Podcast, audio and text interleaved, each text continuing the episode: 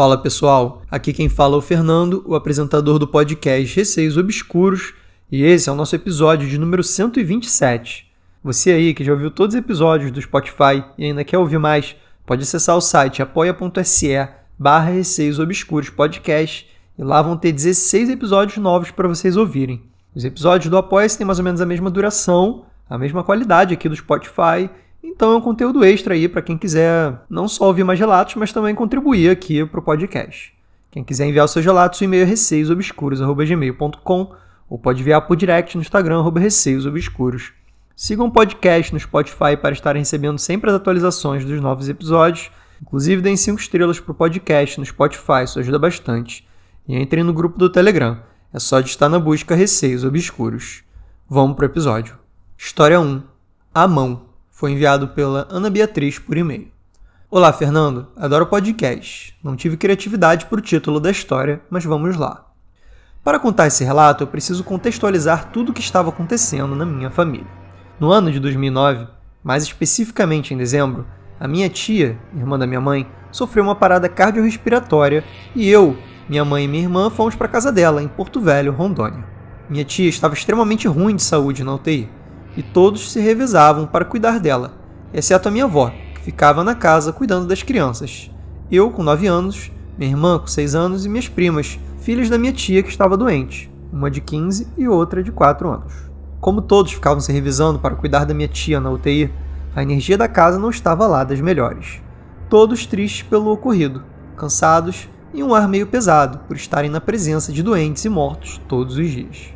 Nós, crianças, não entendíamos direito o que estava acontecendo, até que um dia os adultos tiveram a brilhante ideia de nos levar, todas as crianças na UTI, para visitar a minha tia. Não, crianças não podem entrar na UTI, mas nos levaram meio que clandestinamente.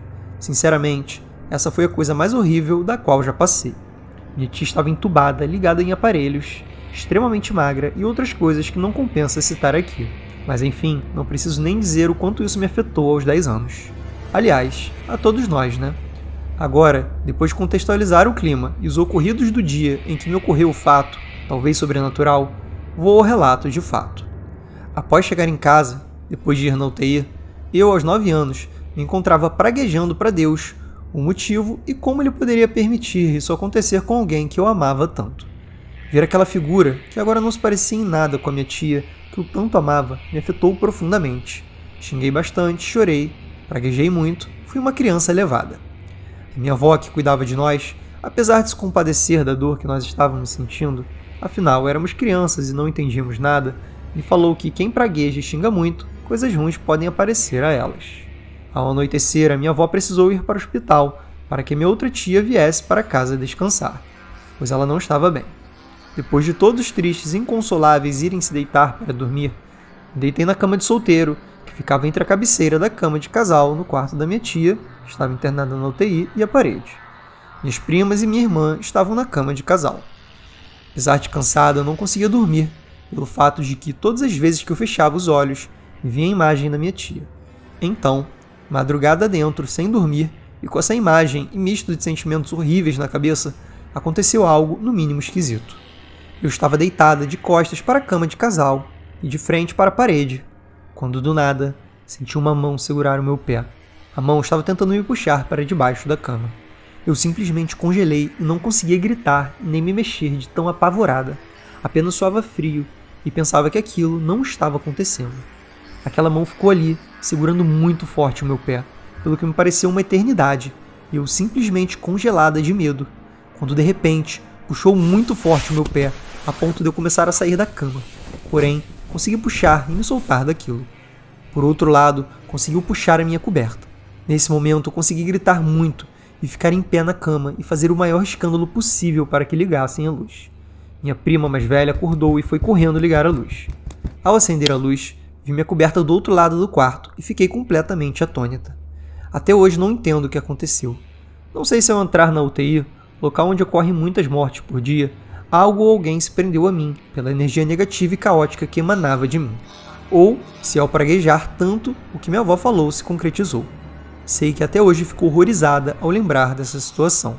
OBS. Sei que não foram minhas primas, pois elas tinham visto a mãe naquela situação mais cedo na UTI, Não tinha um clima de sacanear ninguém. E também sei que não foi paralisia pelo fato da minha coberta estar do outro lado do cômodo. O quarto era muito grande. Tenho mais histórias assim.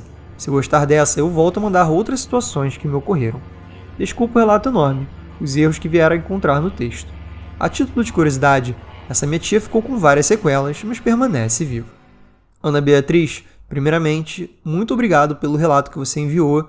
Como sempre digo, eu elogio quem escreve bastante bem o relato, a situação em que aconteceu, o cômodo que ocorreu. Então, assim, eu acho muito importante para a gente ter uma noção melhor aí do que aconteceu. E com certeza aí, até mesmo pelo que você falou, essa situação aí da sua tia foi muito pesada, foi muita coisa para uma criança de 9 anos de idade, né? E os outros também, né? Imagino que seus primos e sua irmã tenham ficado bem abalados. Então, todo mundo estava com uma energia muito negativa na casa. A sua hipótese de que alguma coisa grudou em você ali no momento que você foi na UTI e quando você voltou para casa aquilo te seguiu, eu achei bem razoável e talvez até uma hipótese aí que pode sim ter acontecido. Paralisia no sono não foi, porque ninguém puxou a coberta e você também não teria força para jogar uma coberta tão longe. Inclusive, se você tentar pegar uma coberta e jogar longe, você tem que no mínimo fazer um bolo, né, e tacar ela. E ainda assim ela não vai tão longe. Então, assim, acho difícil que ali durante o sono você tenha chutado a coberta a ponto dela cair do outro lado do quarto, sendo que você também era uma criança ali de 9 anos. Realmente pareceu ser uma coisa bem bizarra aí, uma coisa sobrenatural. Alguma coisa segurou seu pé ali, né? Suas primas não foram, com certeza, também. Até pela situação toda aí com a sua tia, elas não teriam esse senso de humor no momento, né? Elas estavam muito mal, assim como você. E quem sabe a sua avó tinha razão mesmo, né?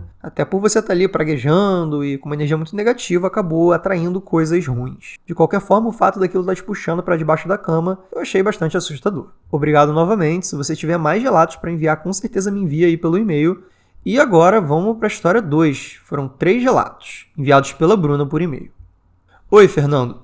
É a Bruna de novo, a menina que sem querer abriu a porta para o encosto. Gente, eu não lembro qual episódio que a Bruna me enviou outro relato dela, mas eu lembro sim do fato dela ter aberto a porta aí pro encosto, né? Que ela não sabia quem era, abriu a porta ali na hora e aquilo acabou entrando na casa. De qualquer forma, vamos lá.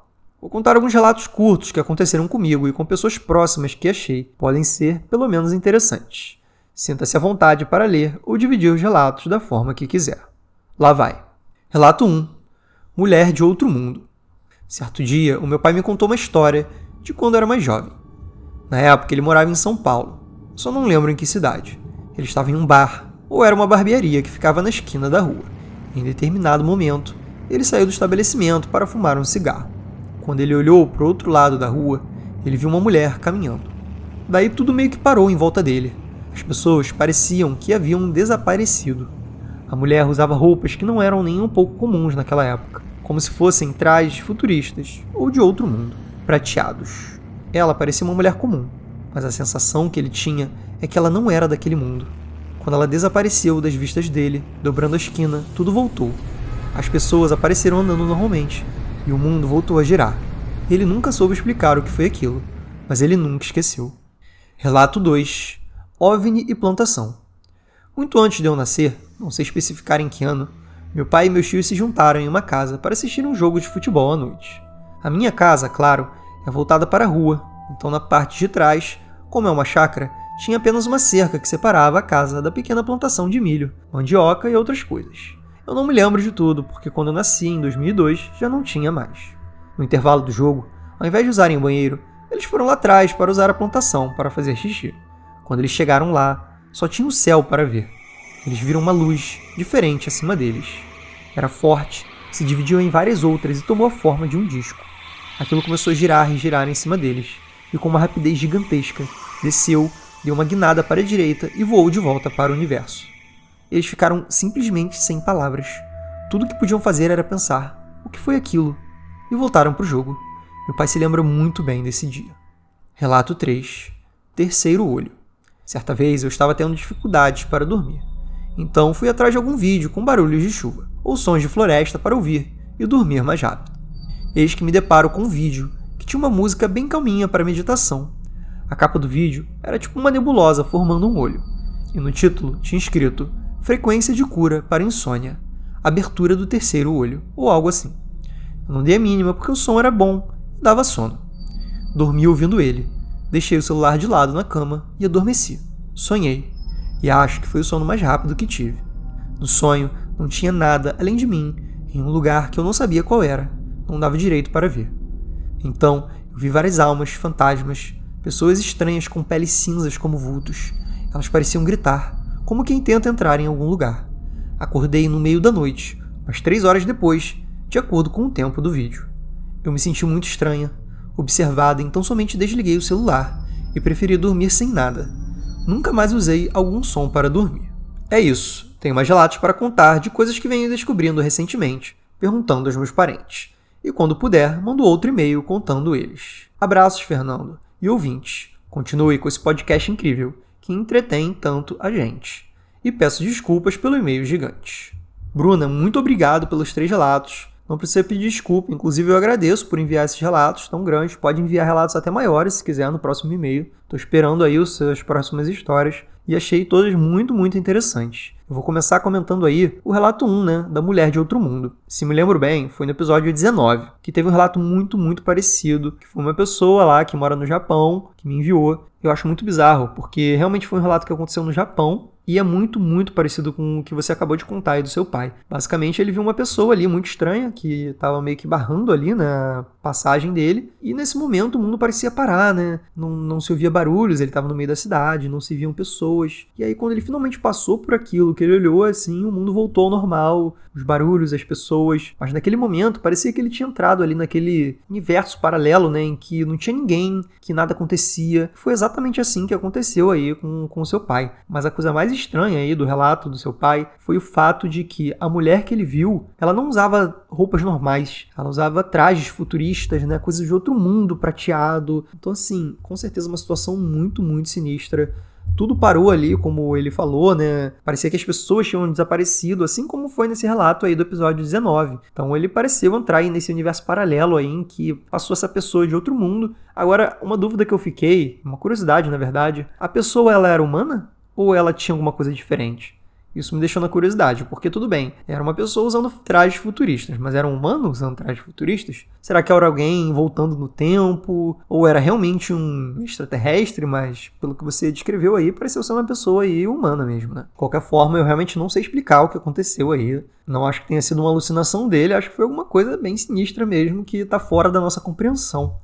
E o relato 2, nem preciso comentar, né? Eles realmente viram ali um disco voador, luzes, girando, coisas desse tipo. Não foi uma pessoa só que viu, né? Pelo visto, todos eles tinham indo lá fazer xixi ali perto da plantação e acabaram vendo aí esse OVNI aí, né? E aquilo ali pareceu ali dar uma analisada neles, ou pelo menos estar tá ali olhando assim alguma coisa aqui da Terra, pesquisando, não sei, depois sumiu, né? Muito bizarro aí o comportamento desse OVNI, né? De ficar aí girando as luzes e andando de um lado para o outro, de repente isso dá uma guinada e sumir, né? Voltar lá para o universo. E a que velocidade aquilo subiu? Isso é bem curioso, né? Mas deve ter sido uma velocidade muito grande, né? Porque já que eles vieram aí de outros planetas, né? Imagino que essa nave aí tem um, uma certa aceleração aí bizarra. E agora, sobre o relato 3, do terceiro olho, eu fiquei me perguntando se esse vídeo, na verdade, não só ajudava para curar a insônia, como também, de certo modo, a abertura do terceiro olho não tivesse algo relacionado a ver coisas sobrenaturais, a sentir coisas, de certo modo, naquele momento ali que você ouviu aquela vibração durante tanto tempo, né? Porque segundo você, quando acordou, tinham se passado três horas, de repente aquilo te abriu um pouco aí pro mundo sobrenatural, a ponto de talvez nem tenha sido um sonho, né? Talvez tenha sido ali uma projeção astral em que você viu alguma coisa aí naquele momento que você estava dormindo, mas de qualquer forma é muito muito, muito bizarro que você viu, né? Inclusive, pareciam pessoas querendo entrar, almas, né? Peles cinzas, vultos, enfim, coisas aí que com certeza você deve ter sentido muito aterrorizada ali naquele momento, né? Vendo aquilo. Agora, o fato de você ter acordado e se sentido observada, aí já é sinistro mesmo, porque, como eu falei, né? você estava sonhando ali, vendo essas coisas, mas a gente não sabe até que ponto era um sonho ou se realmente você estava sentindo mesmo aquilo, se realmente tinha alguma coisa naquele local e o vídeo simplesmente abriu assim sua percepção para enxergar essas coisas que estavam ali. Espero que não, né? Porque espero que não tenha nada aí na sua casa, mas temos que levantar essa hipótese. E galera, espero que tenham curtido esse episódio. Quem quiser ouvir mais, tem sempre apoia.se barra Obscuros Podcast. Lá vocês vão ter acesso a 16 novos episódios. Tenho certeza que vocês vão gostar de todos. A qualidade dos episódios lá são as mesmas do Spotify, são muito boas. E quem quiser enviar seus relatos, o e-mail é ou pode enviar por direct no Instagram, arroba receiosobscuros. Um beijo a todos e até o próximo episódio.